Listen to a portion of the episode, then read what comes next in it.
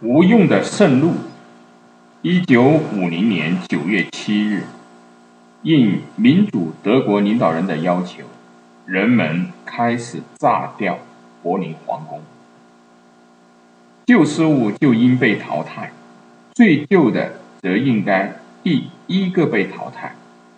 拆迁负责人库尔特·里普克雷西将炸药分散在这座近五百年历史的世俗建筑的周围。这座建筑被视为欧洲新教最重要的文化遗产。位于斯普雷河畔的建筑东翼将在这个星期三的十二点三十分被推倒。其实，它现在已经千疮百孔，炸弹炸出了很多的大洞。房顶已经损坏，不少的房间已被烧毁，但跟遭到战争空袭的柏林大部分地区相比，整座城堡还算得上是和从前一样屹立不倒。朝着圣母教堂的最古老的建筑部分看起来，从未如此光滑，就像出自建筑大师安德。烈亚斯·斯吕特之手，位于林德街和库普夫格拉本街的巴洛克式建筑，正面一样让人印象深刻。城堡在这里有着很多的挑楼和小塔楼。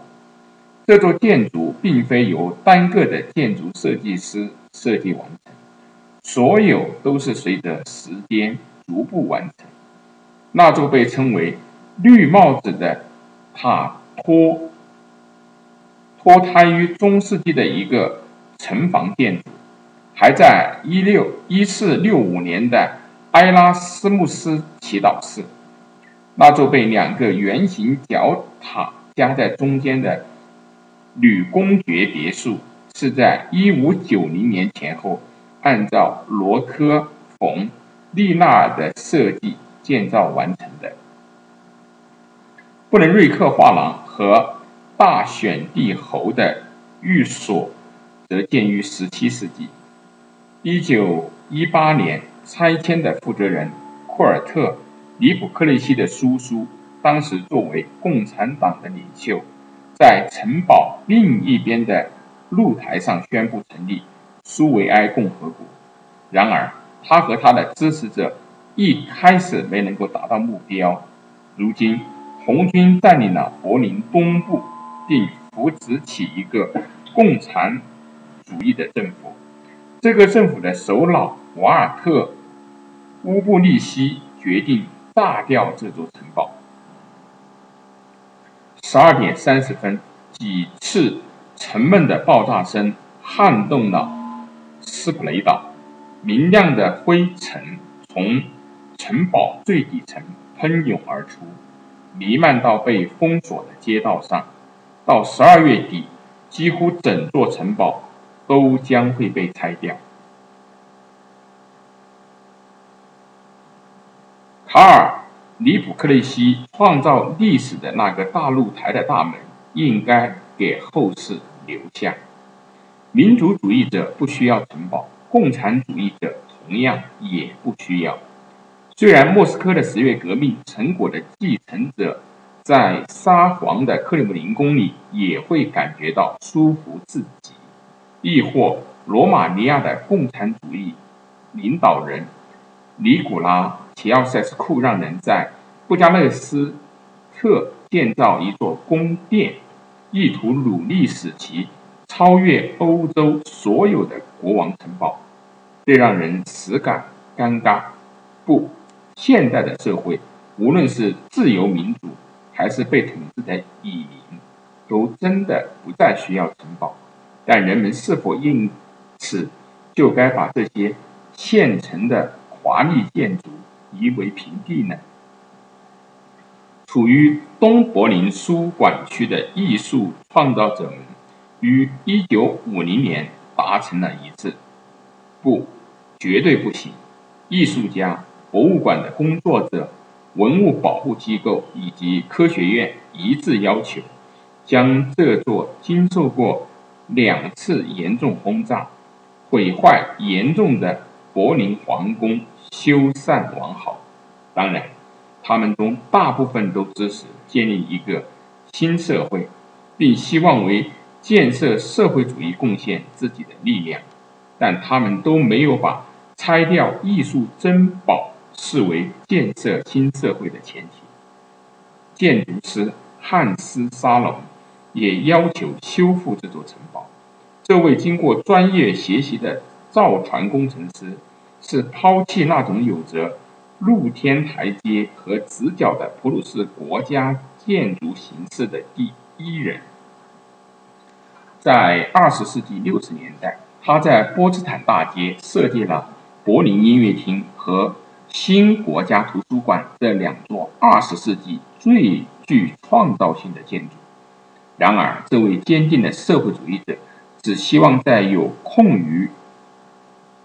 空间的地方建造新建筑，或者这些地方上的老建筑已经不可挽回的遭到了毁坏，他从未自大到要破坏文化遗产。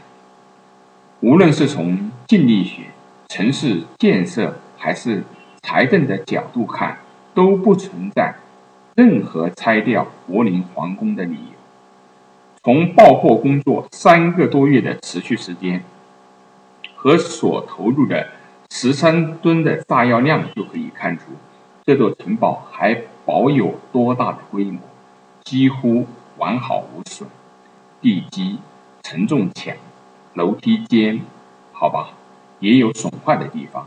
连接两个内部庭院的中部建筑有一半坍塌了。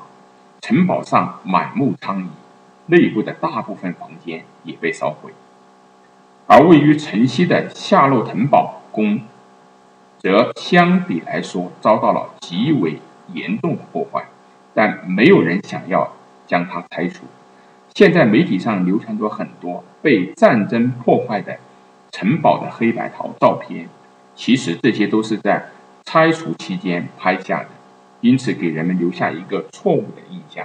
其实，在战争结束之后，马上给城堡拍照。是极为罕见的事。那时人们要担心的不是给建筑拍照，而是其他的事情。在二十世纪的四十年代末，修缮城堡的花费预计为三千万马克，这不是一个小数字。但这座建筑有一千二百一十个房间，而在当时这个城区面积被炸毁百分之七十的城市中，人们急需住房，因此。忠于苏联的执政党德国统一社会党计划首先重建这座城堡，并把政府的办公室和文化机构设在这里。一九四六年，人们就已经在城堡暂时修缮完好的部分中开始举办展厅和音乐会。人们展出了现代法国绘画，并将工艺美术博物馆的。馆场对外开放。一九五零年年初，德国统一社会党党内突然出现了针对城堡未来自相矛盾的说法。第一次出现了拆除城堡的提议。东柏林市政府首先提出拆除城堡西侧的建筑，紧接着在一份民主德国的政府声明中提出，出于文化的考虑。城堡西大门部分应当被保留，其余部分将被拆除。接着，国家和党主席瓦尔特·乌布利希就在1950年7月22日正式决定，城堡必须拆除，全部拆除。这位留着山羊胡子的矮个子男人，从政治立场的角度，坚定地认为，这座城堡是。普鲁士专制主义的象征，他错的是如此的离谱。这项拆除计划牵扯到很多的建筑家和艺术家，与如安德烈亚斯·施吕特、厄尔山大·冯·歌德、乔治·文策斯劳斯、冯克洛贝尔斯多夫、卡尔冯贡塔德、卡尔哥特哈德朗汉斯、弗里德里希威廉冯埃德曼斯多夫、彼得约瑟夫伦内、卡尔弗里德里希申克尔以及弗里德里希奥古斯特斯芬蒂。斯蒂芬、斯蒂勒，他们都因其来自霍亨索伦王朝的委托人而受到了牵连。所有这些艺术史上的明星都参与到这座城堡的建设。城堡就像一棵老树的年轮，这些建筑师在每个时代都添上了自己的印记，并且美学的发展变化。始终是记录时代变迁的最好方法。城堡被炸并被清理掉之后，原来的位置上应该会建一座共和国的宫殿。不，不对，这个想法是很多年之后才产生的。瓦尔特·乌布利希一开始希望建造一块阅兵场。一九五零年夏，他宣布：“我们首都的中心。”大花园和如今城堡废墟这块区域将变成一处展示场，这里可以展现我们人民斗争和建设的决心。一切都按照1951年5月1日大阅兵的计划准时完工。韦德史姆市场和老博物馆之间扩出了一块如锅底般平整的空地，在这块连棵草叶都没有的空地上，没有什么能够妨碍工人们齐步行进。在原先的城堡最古老部分的所在位置上，人们为党和国家领导人搭建了一个插满旗帜的巨大观礼台，整个看起来就像是纳粹的纽伦堡党代会场地的翻版，只是很有成本意思。虽然城堡已不复存在，但东柏林人希望在未来几年重建城堡的呼声一直不绝于耳。后来，连瓦尔特·乌布利希都承认，也许拆掉城堡并不是最好的解决方式。乌布利希的继任者，共和国宫殿的主人埃里希·昂纳克，在八十年代。德国统一社会党的高层干部大会上说：“他最想做的就是重建城堡。这并不是因为这位共产主义者在他晚年成了霍亨索伦王朝的爱好者，而是因为像其他人一样，他也认为，与社会主义现代化的混凝土相比，那些出手大方的西方游客更会为了历史上的。”华丽建筑，而那一趟朝圣之旅